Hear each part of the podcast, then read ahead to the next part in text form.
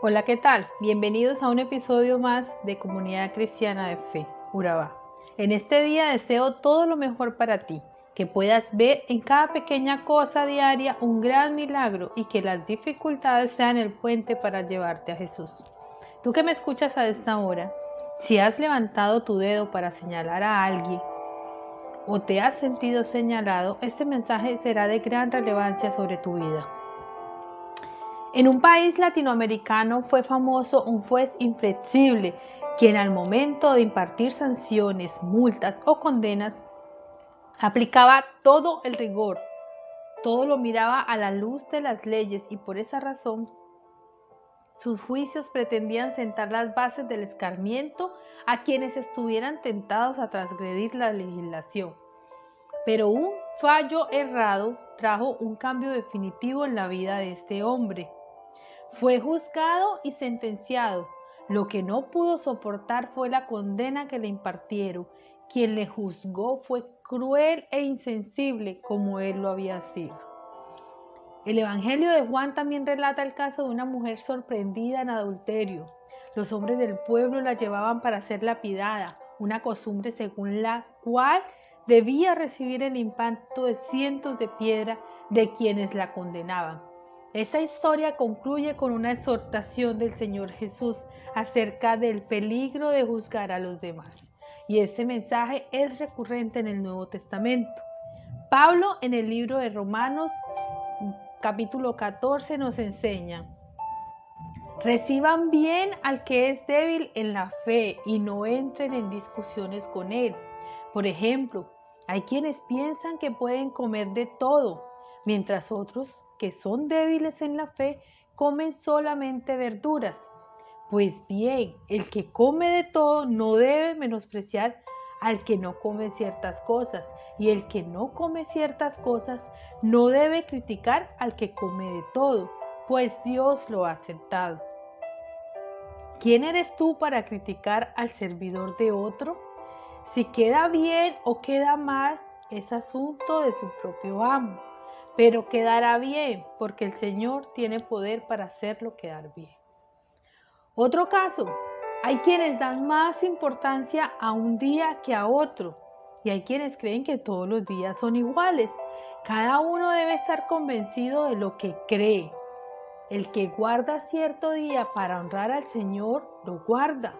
Y el que come de todo, para honrar al Señor, lo come y da gracias a Dios.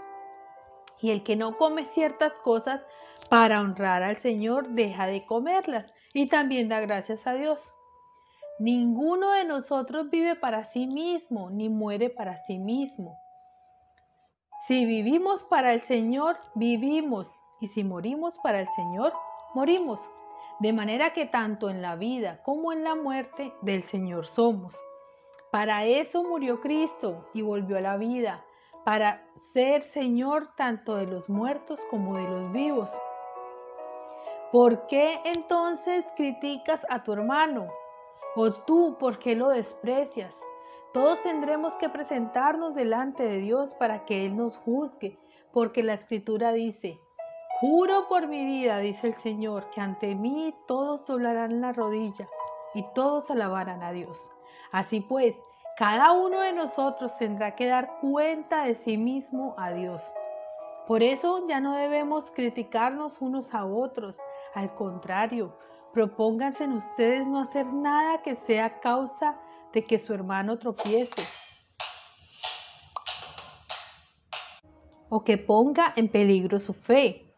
Yo sé que no hay nada impuro en sí mismo. Como creyente en el Señor Jesús estoy seguro de ello. Pero si alguno piensa que una cosa es impura, será impura para él. Ahora bien, si lo que tú comes, tu hermano se siente ofendido, tu conducta ya no es de amor. Que tu comida no sea causa de que se pierda aquel por quien Cristo murió. No den pues lugar a que se hable mal de ese bien que ustedes tienen porque el reino de Dios no es cuestión de comer o beber determinadas cosas, sino de vivir en justicia, paz y alegría por medio del Espíritu Santo. El que de esta manera sirve a Cristo agrada a Dios y es aprobado por los hombres. Por lo tanto, busquemos todo lo que conduce a la paz y a la edificación mutua. No eches a perder la obra de Dios por causa de la comida. En realidad todos los alimentos son limpios. Lo malo es comer algo que haga perder la fe a otros.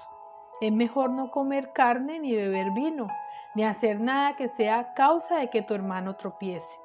La fe que tienes debe tenerla tú mismo delante de Dios Dichoso aquel que usa de su libertad sin cargos de conciencia, pero el que no esté seguro de si debe o no comer algo, al comerlo se hace culpable, porque no lo come con la convicción que da la fe.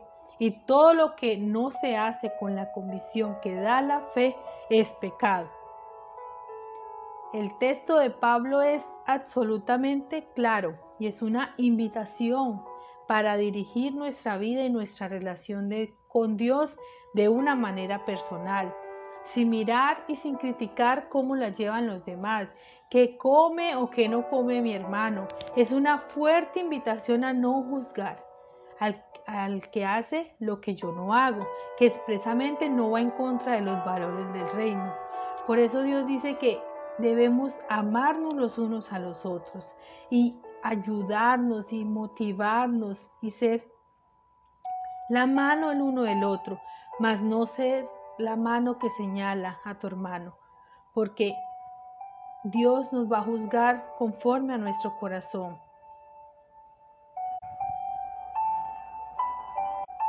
Pablo dice claramente, si crees que lo que vas a hacer no está bien, no lo hagas porque es pecado y eso lo juzga Dios. Te invitamos para que no dejes de escuchar nuestros devocionales diarios y puedas alimentar tu vida con una cápsula de buenas noticias. Feliz día.